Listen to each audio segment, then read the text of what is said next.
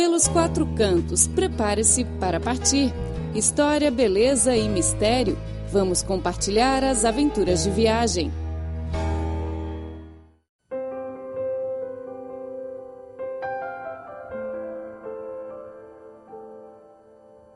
Olá, caro ouvinte, bem-vindo a mais uma edição do Pelos Quatro Cantos, um espaço dedicado a quem gosta de viajar. Eu sou Clara Lee e comigo está João Pimenta.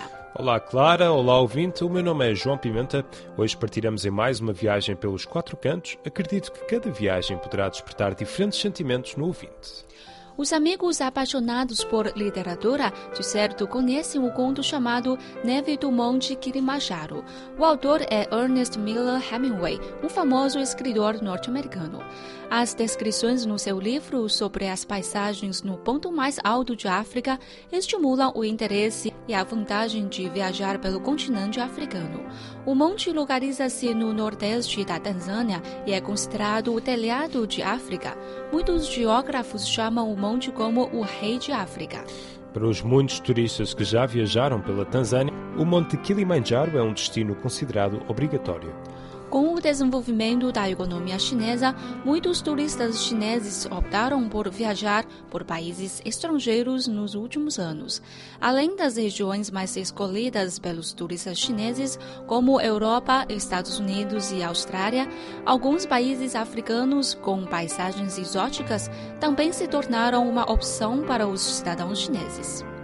Em 2004, a Tanzânia tornou-se um destino comum para os turistas chineses. Nos últimos 10 anos, mais e mais chineses visitaram o país para desfrutar da beleza do continente africano, permitindo também beneficiar a economia daquele país. Então, vamos partir juntos para este país, localizado no leste africano, para apreciar a beleza local.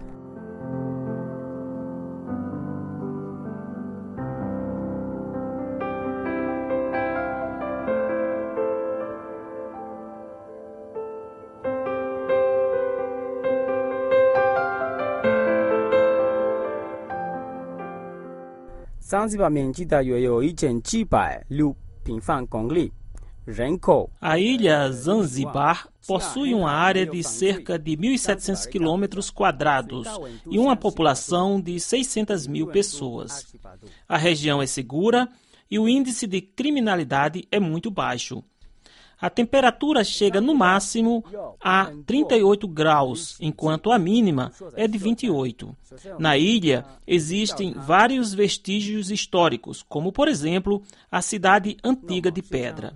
A seguir, visitaremos a igreja, o mercado de produtos agrícolas e o Museu Nacional. O que acabamos de ouvir é uma apresentação geral da ilha de Zanzibar, na Tanzânia, apresentada pelo guia Salim Ali. A ilha de Zanzibar é conhecida como a pérola do Oceano Índico.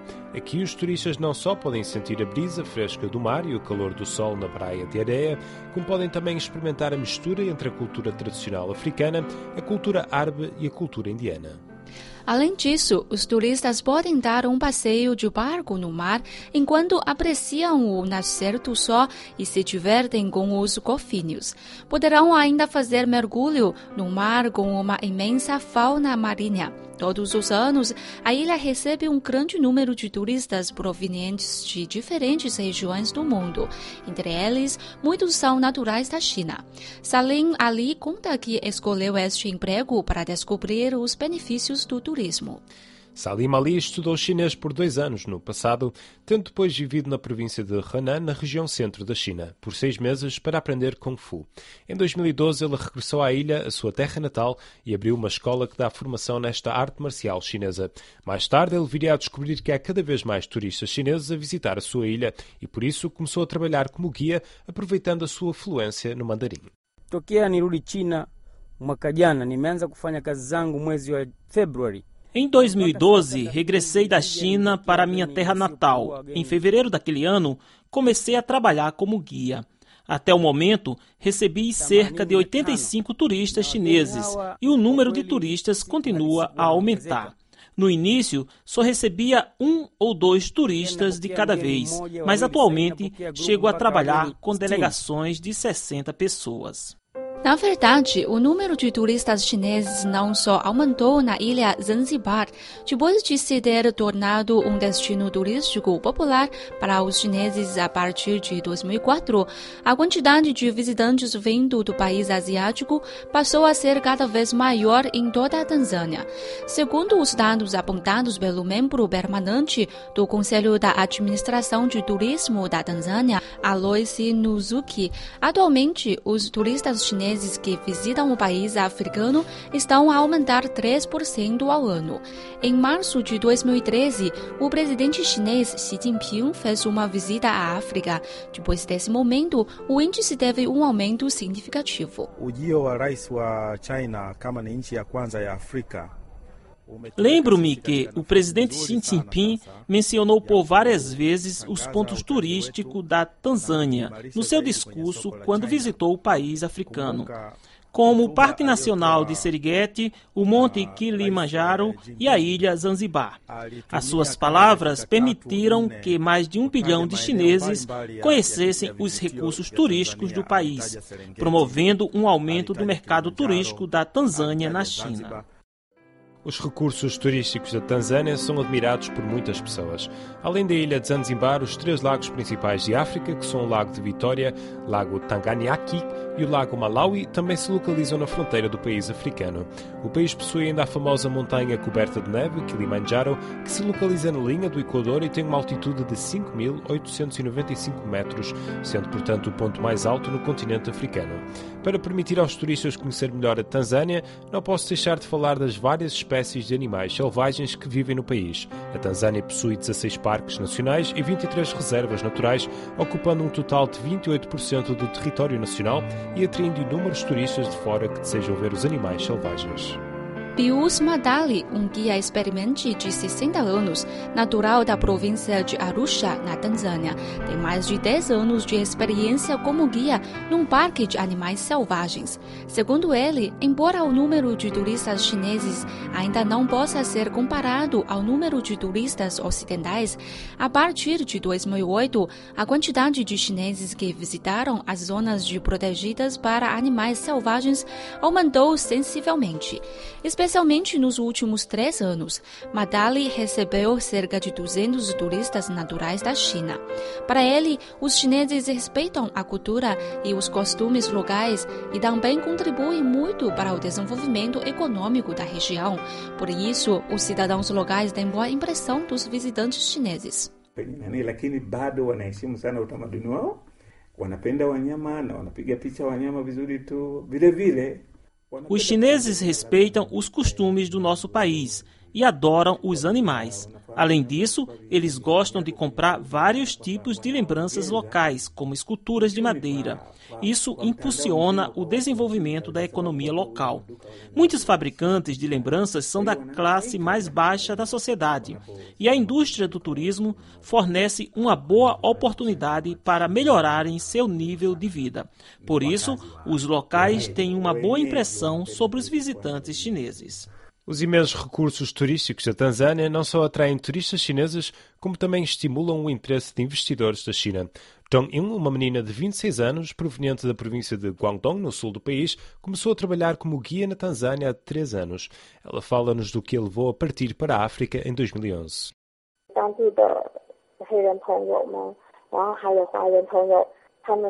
Os amigos africanos e chineses disseram-me que a Tanzânia possui um grande volume de recursos turísticos e que tem um futuro promissor. Esta ideia mereceu também o apoio dos meus pais. Por isso, decidi estabelecer uma agência de turismo com outros amigos que se chama Impressões de África. O nosso objetivo é oferecer diferentes roteiros turísticos para os visitantes chineses. Graças ao aumento do número de turistas chineses que visitam a Tanzânia, Zheng Ying conseguiu um bom equilíbrio entre as receitas e as despesas no primeiro ano de funcionamento. Atualmente, a agência conta com seis empregados e já recebeu dezenas de delegações turísticas chinesas de diferentes dimensões, passando a ser uma referência no turismo daquele país. Ao falar do futuro do desenvolvimento turístico da Tanzânia, Chen Yin revela bastante confiança. Eu acho que Acho que a indústria do turismo da Tanzânia irá prosperar ao longo das próximas duas décadas, pelo menos. Além disso, o país ainda tem imensos recursos turísticos para explorar. Hoje em dia, cada vez mais chineses têm expectativas de viajar para fora do país. Por isso, o futuro do setor será positivo. Além de Zhang Yun, o jovem guia da Tanzânia Salim Ali também já planejou cuidadosamente o futuro da sua carreira.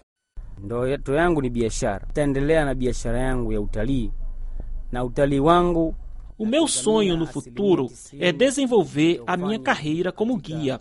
Os turistas chineses são o meu alvo de mercado. Acredito que no futuro os clientes chineses serão 90% do total. Prepare-se para partir e descobrir os quatro cantos do mundo. Conheça a história, beleza das paisagens e cultura dos lugares que vamos compartilhar com você. Olá, ouvinte! O programa de turismo pelos quatro cantos continua. Ao meu lado está o meu colega João Pimenta. Na segunda parte, apresentaremos mais alguns destinos turísticos obrigatórios para quem visita a Tanzânia. O primeiro é Zanzibar, um conjunto de duas ilhas do arquipélago de Zanzibar, ao largo da costa leste da Tanzânia, na margem leste africana. As duas ilhas são chamadas Unguja, em Swahili, ou Zanzibar e Pemba, e estão separadas do continente pelo canal de Zanzibar. A capital destas ilhas fica em Unguja e é chamada também de Zanzibar. Esta região tem a particularidade de misturar a cultura tradicional africana, muçulmana e índica. Em árabe, Zanzibar significa Costa do Negro. Devido à grande quantidade de lilás na região, Zanzibar é considerada a ilha mais perfumada do mundo. A exportação de lilás contribui para 80% das receitas totais na região. A ilha está rodeada por um tipo de pedra conhecida como turquesa, de cor verde e que é rara de ver no Oceano Índico. Aqui os turistas podem experimentar a beleza ao nascer do sol, que se parece com uma joia brilhante pendurada sobre o mar. O segundo destino é Serengeti. Serengeti localiza-se no sul do Vale da Grande Fenda, da África Oriental, e se estende na pradaria vasta do âmbito das três zonas do norte da Tanzânia, incluindo Mara, Arusha e Shinyanga. A área tem um total de 15 mil quilômetros quadrados e é considerada como o paraíso dos animais selvagens. O local seguinte é o Parque Nacional do Monte Kilimanjaro. Este local conta com uma vasta área de florestas onde vivem vários mamíferos, algumas espécies muito raras. O pé do monte está rodeado por arbustos, onde quase não há intervenção humana. Atualmente, o Monte Kilimanjaro não só é o ponto mais alto de África, mas também o pico mais alto do mundo. Mais um parque nacional da Tanzânia chamado Tarangire, localizado entre a cidade Arusha e o Parque Nacional de Manjara. O sudeste do parque está a planície Masai Mara, por onde passa o rio Tarangire. Este rio é a única fonte de água para os animais do parque durante a época seca. Neste parque, os visitantes poderão ver elefantes, palpar um gênero de árvore de África e uma piton africana. Dodoma, uma cidade no centro da Tanzânia, capital política do país. Em comparação com Dar es Salaam, centro económico do país, esta cidade é menor e menos desenvolvida, porém possui ricos recursos agrícolas e paisagens bonitas, como por exemplo o centro da indústria vinícola da Tanzânia, que se localiza nesta cidade. O último ponto turístico é a cratera de Ngorongoro, localizado no Vale da Grande Fenda da África Oriental, norte da Tanzânia. A cratera tem uma altura de 2.400 metros e é a segunda maior do mundo. Nesta região vivem vários animais selvagens. A cratera é também o centro do Parque Nacional e tem uma aparência semelhante à cratera da Lua. A nossa viagem pela Tanzânia chega assim ao fim. Espero poder visitar o país um dia. O programa Pelos Quatro Cantos fica também por aqui. E se o ouvinte tiver histórias, aventuras ou algo interessante para partilhar sobre viagens, pode escrever para nós. Muito obrigada pela sua companhia desse lado. Temos encontro marcado na próxima emissão. Até lá. Até à próxima terça-feira. Tchau, tchau.